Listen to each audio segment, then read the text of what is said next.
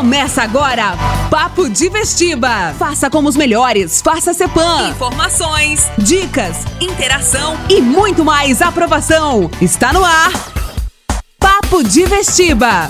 Fala galera, tudo bem com vocês? Começando mais um Papo de Vestiba aqui na rádio CBN 98.1 na Antena Sul 102.7 e também no Spotify. Eu sou o professor Felipe Soares, do CEPAM Vestibulares, e ao meu lado ele, o professor que tem nome de filósofo, Yuri Sócrates. Fala galera, tudo bem com vocês? Sejam muito bem-vindos a mais um Papo de Vestiba. Esse ano 2021, por conta da pandemia da Covid-19, teremos Jogos Olímpicos na cidade de Tóquio, capital do Japão. E para falar um pouquinho sobre isso, trouxemos nosso amigo, o professor Pedro, professor de Educação Física do CEPAM Vestibulares, para contar curiosidades sobre os Jogos Olímpicos e expectativas de medalha do Brasil.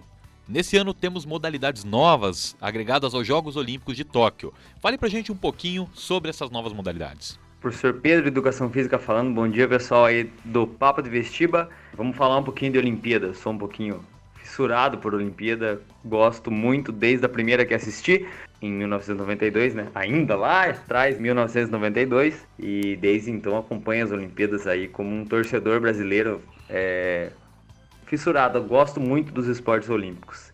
Então, a primeira pergunta: quais são as modalidades novas é, na Olimpíada de Tóquio 2020? Eu sempre falo isso ainda, mesmo sendo a Olimpíada tendo sido transferida para 2021, né? Ela de final de julho a começo de agosto agora desse ano 2021, ela continua com o nome Tóquio 2020. O nome das Olimpíadas sempre leva o nome da cidade e o ano que ela vai, vai ser realizada, né? E continuamos com Tóquio 2020.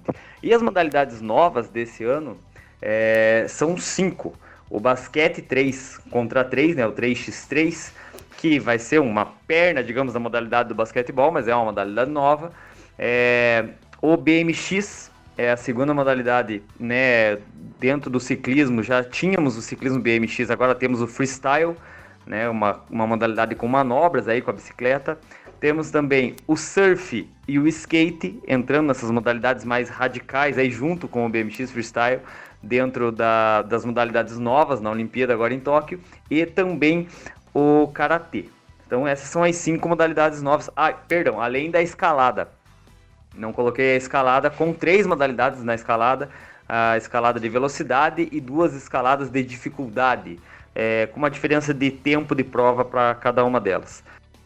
Pedro, por que, que essas modalidades foram incluídas? É, o Comitê Olímpico né, Internacional, o COI, ele tem como a ideia de, dessas novas modalidades trazer a a juventude para os jogos, trazer o público jovem para os jogos. Claro que eles querem que seja o maior evento né, esportivo do mundo e para isso precisa de público.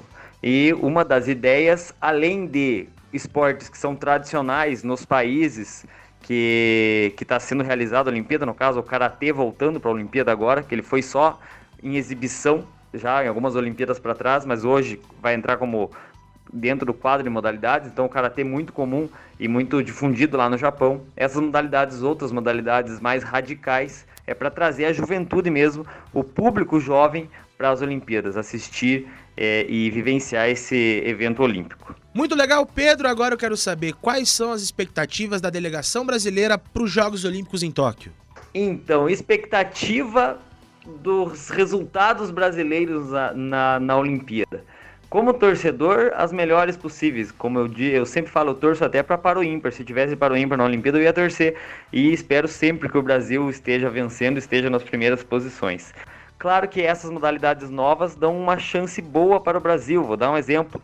É, falando aí já das chances de medalhas do Brasil, nós temos o surf, no surf masculino, o Gabriel Medina e o Ítalo Ferreira são é, já foram campeões mundiais. O Gabriel Medina hoje lidera o circuito mundial. Então tem muita chance de, de medalha olímpica aí. No skate, é, no feminino, por exemplo, primeiro e segundo lugar do, do mundo, do ranking mundial, também são brasileiras. Duas meninas na modalidade do street, do skate, que ainda não definiu as suas vagas, mas com grandes chances, né, claro, da, das brasileiras estarem lá presentes e com chance de medalha para o Brasil. Sempre teremos chances com medalhas nas modalidades coletivas no vôlei, Temos o nosso futebol masculino e feminino que vão brigar por medalhas sempre. E falando em lutas, o Brasil tem grandes chances de medalha no judô, como sempre. No taekwondo já temos dois medalhistas olímpicos, então a chance de, de acontecer também é, é, grande. E no boxe, campeões olímpicos agora em Rio 2016, com chance também em Tóquio 2020, né, no próximo ciclo olímpico. Pedrão, meu amigo, muito obrigado pela sua participação no Papo Vestiba. Gente, desfrutem a Olimpíada, que é espetacular, é o maior evento esportivo do mundo e é muito interessante, é muito legal mesmo. Valeu! O Papo de Vestiba de hoje fica por aqui. Um grande abraço a todos vocês e até mais. Um grande abraço a todos e até a semana que vem. Você ouviu Papo de Vestiba. Cepam Vestibulares. Há 40 anos, o melhor no vestibular.